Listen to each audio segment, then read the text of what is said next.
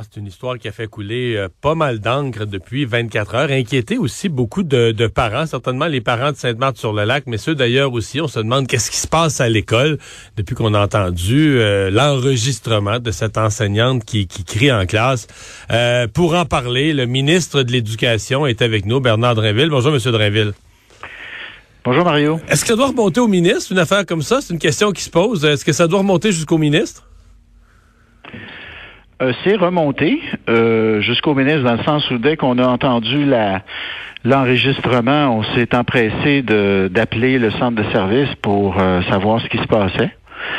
Et puis évidemment la première chose que tu demandes, c'est vous allez faire quoi?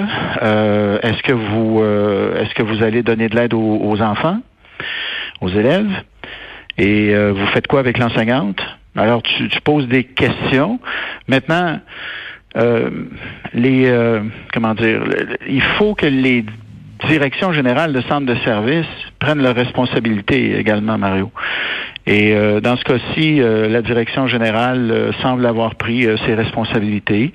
Il y a une enquête interne qui a été déclenchée, il y a une enquête policière qui est en cours.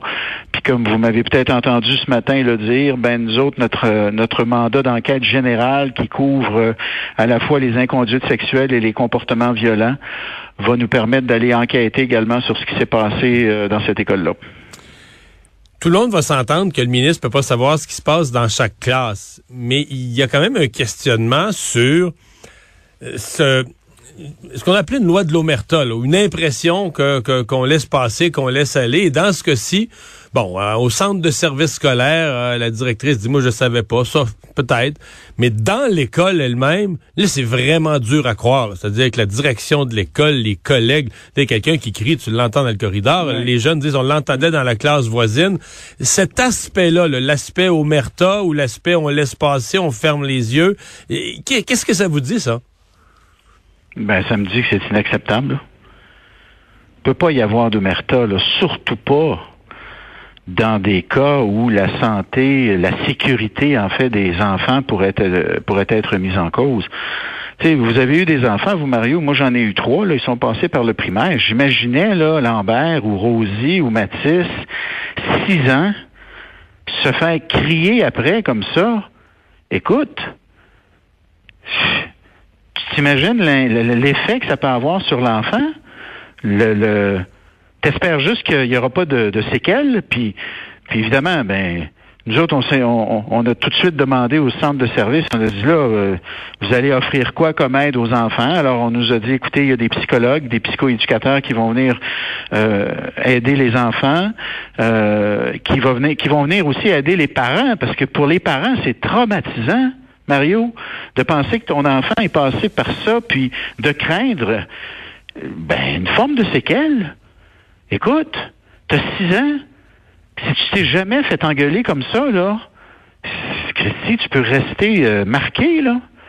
Alors, il faut, euh, ça, fallait s'en occuper, mais, tu sais, encore une fois, c'est important que les, centres de services euh, rendre des comptes, nous disent comment, euh, comment, ils, quelles mesures ils ont prises. Euh, euh, la directrice générale est sortie publiquement. Là. Je pense qu'elle était dans votre émission ce matin. Oui, ce matin, LCN. Euh, je, vous ai entendu en point de presse dire dorénavant, vous attendez parce que dans les médias, l'impression qui existe, c'est que les centres de services scolaires, là, trois fois sur quatre, quand il arrive quelque chose, tout le monde se cache. tout le monde, comme des marmottes, quand, quand la, pluie arrive, tout le monde rentre dans son terrier. Ouais, là. Mais, ouais, mais vous voulez plus ça? Non, je ne veux plus ça. Je ne veux plus ça. Puis, euh, c'est la loi qui le prévoit. La loi sur l'instruction publique, depuis qu'on a aboli les, euh, les, commissions scolaires pour les remplacer par des centres de services scolaires, on a, on a amendé la loi sur l'instruction publique. Il y a maintenant une disposition dans la loi qui dit que les euh, directions générales des centres de services sont les porte-paroles de leurs centres de services. Alors, il faut qu'ils prennent la parole. Et il faut qu'ils sortent publiquement pour répondre aux questions. Alors, la, la DG euh, l'a fait. Euh, cette fois-ci, puis j'en suis, je, m'en réjouis honnêtement. À un moment donné, il était question que que ce soit euh, la directrice des communications de, du centre de service qui sorte. Puis euh, moi, lorsque j'ai été informé de, de ça, j'ai fait faire le message. Non, non, non, non. faut que ça soit la DG. Madame, euh, Madame Joannette. Il faut que ce soit elle qui, qui sorte, pas la directrice des communications. Puis elle est sortie et puis elle a répondu aux questions. Puis je souhaite que ça devienne la norme, là. Il faut que je vous parle d'un autre dossier. Il y a eu un caucus spécial ce matin des députés caquistes de Québec, de, de Québec et de Chaudière-Appalaches, des deux côtés, des deux rives à Québec. Les, euh, les gens sont sortis satisfaits ou euh, est-ce que la, la colère s'est fait entendre à l'intérieur sur le dossier du troisième lien? C'est sûr. C'est sûr. La colère, la déception, euh, le questionnement. Tout ça a été exprimé très, clairement au premier ministre qui, qui a écouté très attentivement. Mais bon, qu'est-ce que vous voulez? Mais comment lui, comment lui explique, comment lui explique une volte-face comme ça en campagne électorale jusqu'au mois d'octobre, il y a quelques mois à peine, on est convaincu qu'on a un bon projet, puis on fait campagne là-dessus, puis on l'enterre euh, six mois après là. Ben, comme il vient de le dire à la période des questions, Mario, là, euh, c'est le, débit euh, routier qui a diminué et qui fait en sorte que les temps de parcours, les temps d'attente ont diminué également. Et euh, le coût également, évidemment. Le coût. Hmm. Mais le coût, on le connaît pas.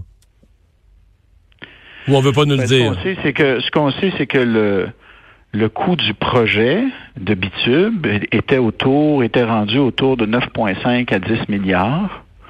Ça, Mme Guilbeault l'a bien dit. Maintenant, le coût du nouveau projet de centre-ville à centre-ville, euh, un tube, ça, on ne le connaît pas encore, effectivement. Hmm. Et ça va faire partie des, euh, des euh, réponses euh, qu'il va falloir apporter. Là-dessus, le trajet, le trajet, dis-je, définitif, le mode, le mode de transport, et puis évidemment un calendrier.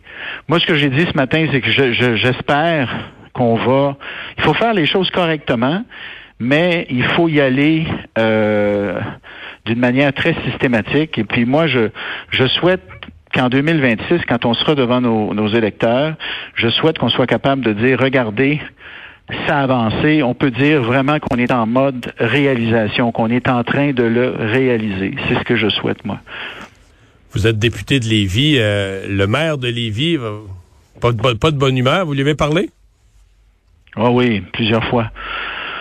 On s'entend bien, euh, Gilles et moi, parce qu'on travaille bien ensemble.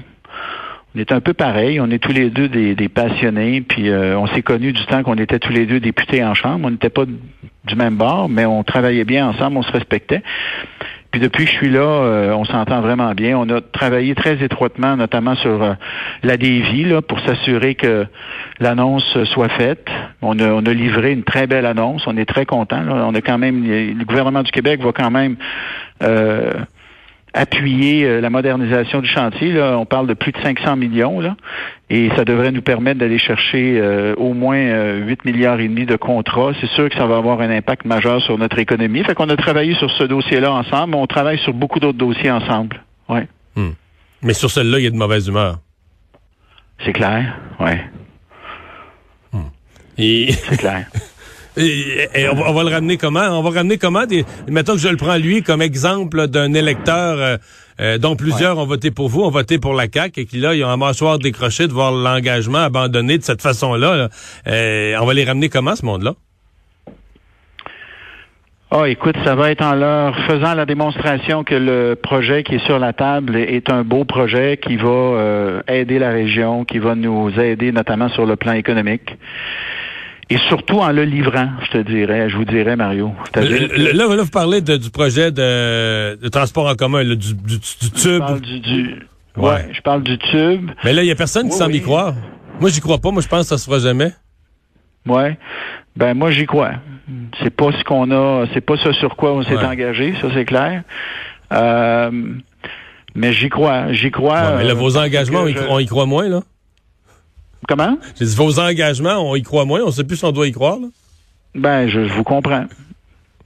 Puis je comprends les électeurs qui sont dans le doute. Puis de là, l'importance de se mettre en mode réalisation, d'arriver avec des réponses, puis de montrer qu'on est sérieux et de montrer les bénéfices, parce qu'il y a beaucoup de gens qui doutent, vous avez raison. En fait, il y a beaucoup de gens qui veulent rien savoir. Et donc, il va falloir les convaincre. Puis je dis pas que je vais réussir, mais je dis que je vais travailler fort pour euh, y arriver. Mais il n'y a pas de garantie.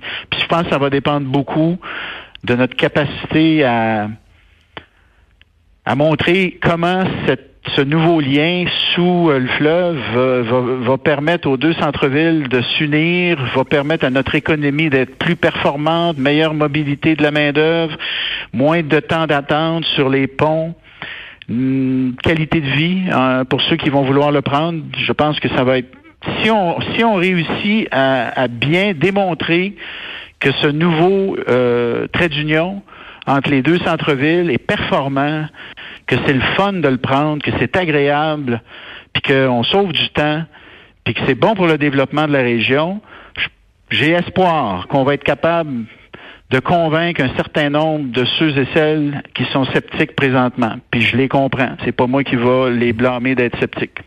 Dernière question. Est-ce que le choix, j'ai pas le choix, Mario. Est-ce que le caucus, euh, est-ce que le caucus de la CAC euh, des deux côtés, des, deux rives, là, Chaudière-Appalaches, euh, capitale nationale, est-ce que le caucus va rester uni? Est-ce que vous vous attendez à des départs? Parce qu'il y a bien des gens qui pensent que ça va être inévitable.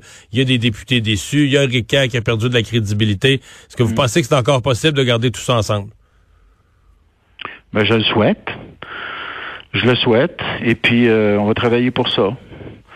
On se tient toute la fin de semaine, on s'est parlé, les députés, on, s'appuie. On vit tous euh, des moments assez difficiles, là, Mario. Le sous-estimez pas, ben, vous le savez. Vous avez été en politique, puis euh, vous savez à quel point cet enjeu-là est très, très, très. Euh, les gens, ils, les gens, ils, sont très en colère, là. Puis ils nous le font savoir. Puis et donc, euh, nous autres, les députés, euh, ben, on, se tient, puis on, se parle, puis on s'appuie, puis on, s'encourage, et puis euh, on, essaie de... Tu sais, il faut marcher en équipe dans ce temps-là. Là. Il faut marcher en équipe. Là. Quand arrive des, des, des moments difficiles comme ça, là, parce qu'il n'y a pas d'autres mots, là, il faut se tenir. Fait qu'on est une équipe, fait qu'on se parle, puis on il y a un moment, il y a des moments où il y en a un qui est plus down que l'autre. Fait que c'est lui qui c'est l'autre qui remonte le, celui qui est plus down ou celle qui est plus down, puis inversement. Alors c'est comme ça. C'est un sport d'équipe, la politique, là, euh, puis il faut rester en équipe. C'est un sport euh, extrême aussi. On va surveiller ça. Bernard Dréville, merci beaucoup. Au revoir.